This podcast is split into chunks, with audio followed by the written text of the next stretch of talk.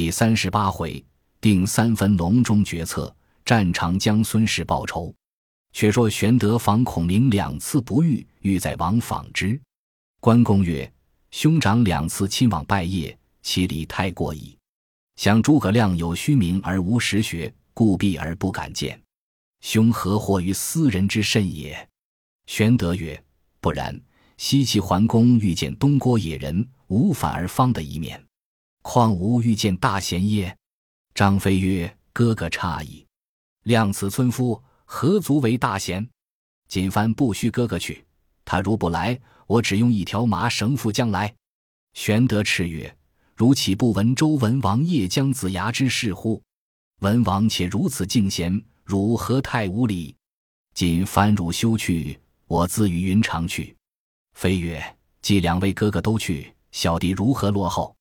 玄德曰：“汝若同往，不可失礼。”非应诺。于是三人乘马引从者往隆中，离草庐半里之外。玄德便下马步行，正与诸葛均。玄德忙施礼，问曰：“令兄在庄否？”君曰：“昨暮方归。”将军今日可与相见？言罢，飘然自去。玄德曰：“今番侥幸得见先生矣。”张飞曰：“此人无礼，便引我等到庄也不妨，何故径自去了？”玄德曰：“彼各有事，岂可相强？”三人来到庄前叩门，童子开门出问。玄德曰：“有劳仙童转报，刘备专来拜见先生。”童子曰：“今日先生虽在家，但今在草堂上昼寝未醒。”玄德曰：“既如此，且休通报，吩咐官张二人只在门首等着。”玄德徐步而入，见先生仰卧于草堂几席之上。玄德拱立阶下。半晌，先生未醒，关张在外立久，不见动静，入见玄德悠然侍立。张飞大怒，谓云长曰：“这先生如何傲慢？见我哥哥侍立阶下，他竟高卧推睡不起。等我去屋后放一把火，看他起不起。”云长再三劝住，玄德仍命二人出门外等候。望堂上时，见先生翻身将起。忽又朝李泌睡着，童子欲报，玄德曰：“且勿惊动。”又立了一个时辰，孔明才醒，口吟诗曰：“大梦谁先觉？平生我自知，草堂春睡足，窗外日迟迟。”孔明吟罢，翻身问童子曰：“有俗客来否？”童子曰：“刘皇叔在此，立后多时。”孔明乃起身曰：“何不早报？”上容更衣，遂转入后堂。又半晌，方整衣冠出迎。玄德见孔明身长八尺，面如冠玉，头戴冠巾，身披鹤氅，飘飘然有神仙之概。玄德下拜曰：“汉时末胄，卓君渔夫，久闻先生大名，如雷贯耳。昨两次进谒，不得一见，以书荐名于文己，未审得入览否？”孔明曰。南阳野人，疏懒姓程，吕蒙将军往临，不胜愧难。二人叙礼毕，分宾主而坐。童子献茶，茶罢，孔明曰：“昨观书意，足见将军忧民忧国之心，但恨亮年幼才疏，有误下问。”玄德曰：“司马德操之言，须原直之语，岂须谈哉？望先生不弃笔见，取次教诲。”孔明曰。德操原直，是指高士，亮乃一耕夫耳，安敢谈天下事？二公谬举矣。将军奈何舍美玉而求顽石乎？玄德曰：“大丈夫抱经世奇才，岂可空老于林泉之下？愿先生以天下苍生为念，开北于鲁而赐教。”孔明笑曰：“愿闻将军之志。”玄德平人促席而告曰：“汉室倾颓。”奸臣窃命，背不量力，欲伸大义于天下，而智术浅短，弃无所救。唯先生开其愚而整其恶，实为万幸。孔明曰：“自董卓造逆以来，天下豪杰并起。曹操是不及袁绍，而竟能克绍者，非为天时，亦一人谋也。今操以拥百万之众，挟天子以令诸侯，此诚不可与争锋。孙权具有江东，以立三世，国险而民富，此可用为援而不可图也。荆州北据汉、绵，历尽南海，东连吴会，西通巴蜀，此用武之地，非其主不能守，是代天所以资将军。将军岂有异乎？益州险塞，沃野千里，天府之国。高祖因之以成帝业。今刘璋暗弱，民因国富而不知存续，智能之士私得明君。将军继帝室之胄，信义著于四海，总揽英雄，思贤如渴。若跨有京、益，保其严祖，西和朱荣，南抚夷越，外结孙权，内修正理，待天下有变，则命以上将将荆州之兵以相挽。洛将军身率益州之众以出秦川，百姓有不单死湖江以迎将军者乎？诚如是，则大业可成，汉室可兴矣。此亮所以为将军谋者也。为将军图之。言罢。命童子取出画一轴，挂于中堂，只为玄德曰：“此西川五十四州之图也。将军欲成霸业，北让曹操占天时，南让孙权占地利，将军可占人和？先取荆州为家，后即取西川建基业，以成鼎足之势，然后可图中原也。”玄德闻言，必席拱手谢曰：“先生之言，顿开茅塞。”使备如拨云雾而睹青天，但荆州刘表、益州刘璋皆汉室宗亲，被安人夺之。孔明曰：“亮夜观天象，刘表不久人事，刘璋非立业之主，久后必归将军。”玄德闻言，顿首拜谢。指这一席话，乃孔明未出茅庐，已知三分天下，真万古之人不及也。后人有诗赞曰。豫州当日叹孤穷，何幸南阳有卧龙？御史他年分鼎处，先生笑指画图中。玄德拜请孔明曰：“备虽名微德薄，愿先生不弃笔剑，出山相助。备当拱听明会。”孔明曰：“亮久乐耕锄，懒于应试，不能奉命。”玄德泣曰：“先生不出，如苍生何？”言毕，泪沾袍袖。衣襟尽湿，孔明见其意甚诚，乃曰：“将军既不相弃，愿效犬马之劳。”玄德大喜，遂命官张入拜献金帛礼物。孔明故辞不受。玄德曰：“此非聘大贤之礼，但表刘备寸心耳。”孔明方受。于是玄德等在庄中共宿一宵。次日，诸葛均回，孔明嘱咐曰。吾受刘皇叔三顾之恩，不容不出。如可躬耕于此，勿得荒芜田亩。待我攻城之日，即当归隐。后人有诗叹曰：“身为升腾思退步，功成应意去时言。只因先主叮咛后，星落秋风五丈远。”又有古风一篇曰：“高皇手提三尺雪，芒荡白蛇也流血。平秦灭楚入咸阳。”二百年前即断绝，大灾光五星洛阳，传至桓陵又崩裂。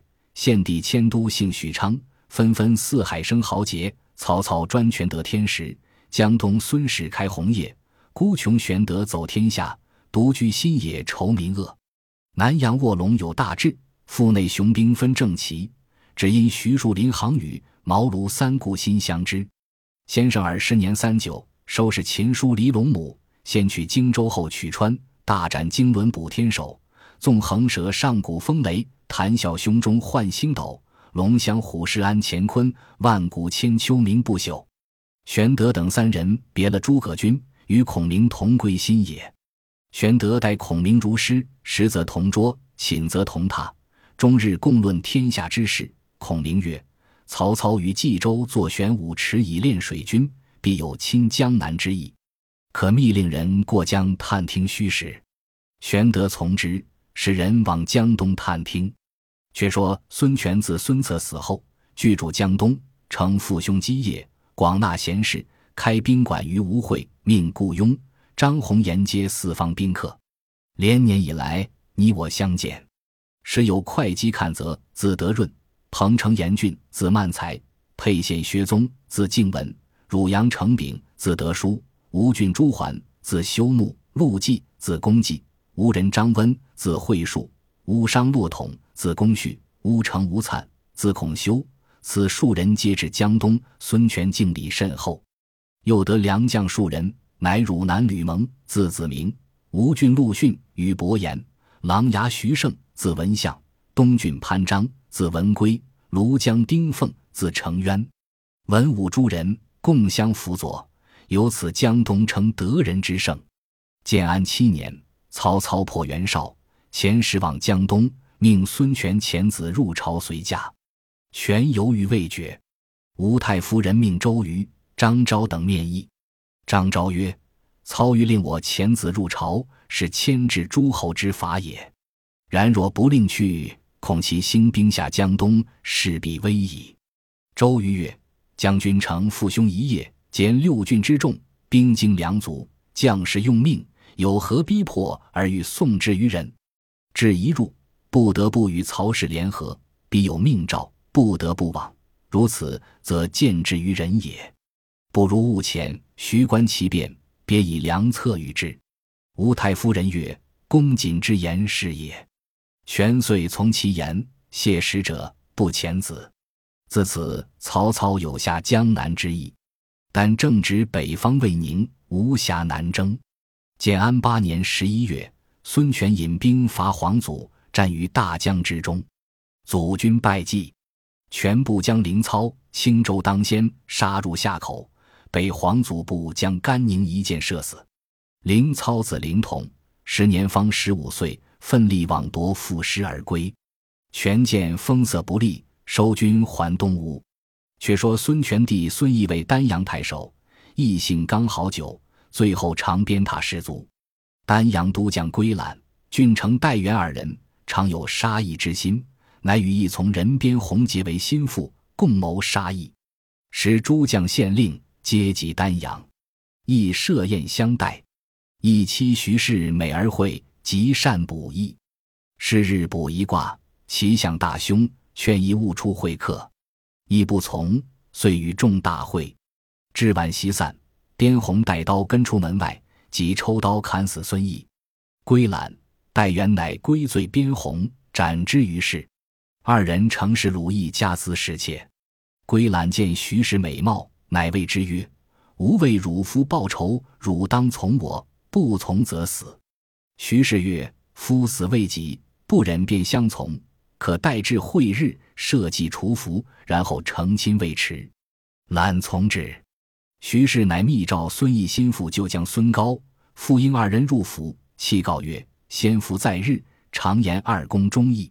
今归。”待二贼谋杀我夫，只归罪边洪，将我家资铜币尽皆分去。归兰又欲强占妾身，妾以诈许之，以安其心。二将军可差人星夜报之吴侯，一面设密计以图二贼，削此仇辱，生死贤恩。言必再拜。孙高、傅婴皆泣曰：“我等平日敢抚君恩遇，今日所以不及死难者。”正欲为复仇继耳，夫人所命，敢不效力？于是密遣心腹使者往报孙权。至会日，徐氏先召孙傅二人伏于密室帷幕之中，然后设祭于堂上。祭毕，即出去校服，沐浴熏香，浓妆艳裹，言笑自若。归览闻之甚喜。至夜，徐氏遣婢妾请览入府，设席堂中饮酒。饮既醉，徐氏乃邀揽入密室，揽喜乘醉而入。徐氏大呼曰：“孙傅二将军何在？”二人即从帷幕中持刀跃出，归揽措手不及，被傅婴一刀砍倒在地。孙高再复一刀登时杀死。徐氏复传请代元赴宴，元入府来，至堂中亦被孙傅二将所杀。一面使人诛戮二贼家小及其余党，徐氏遂重穿校服，将归览、戴元首级寄于孙义灵前。不一日，孙权自领军马至丹阳，见徐氏已杀归、戴二贼，乃封孙高、傅婴为衙门将，另守丹阳，取徐氏归家养老。江东人无不称徐氏之德。后人有诗赞曰：“才结双权势所无，奸回一旦受摧除。庸臣从贼，忠臣死，不及东吴女丈夫。”且说东吴各处山贼尽皆平复，大江之中有战船七千余只。孙权拜周瑜为大都督，总统江东水陆军马。建安十两年冬十月，权母吴太夫人病危，召周瑜、张昭二人至，谓曰：“我本无人，又亡父母，与弟吴景喜居越中。后嫁与孙氏，生四子。长子侧生时，吴孟月入怀。”后生次子权，有孟日入怀。卜者云：孟日月入怀者，其子大贵，不幸策早丧，今将江东基业复权。望公等同心助之，吾死不朽矣。又主权曰：汝是子布，公仅以师父之礼，不可怠慢。吾妹与我共嫁汝父，则亦汝之母也。吾死之后，使吾妹如是我，汝妹亦当恩养。则家婿以嫁之，言气遂终。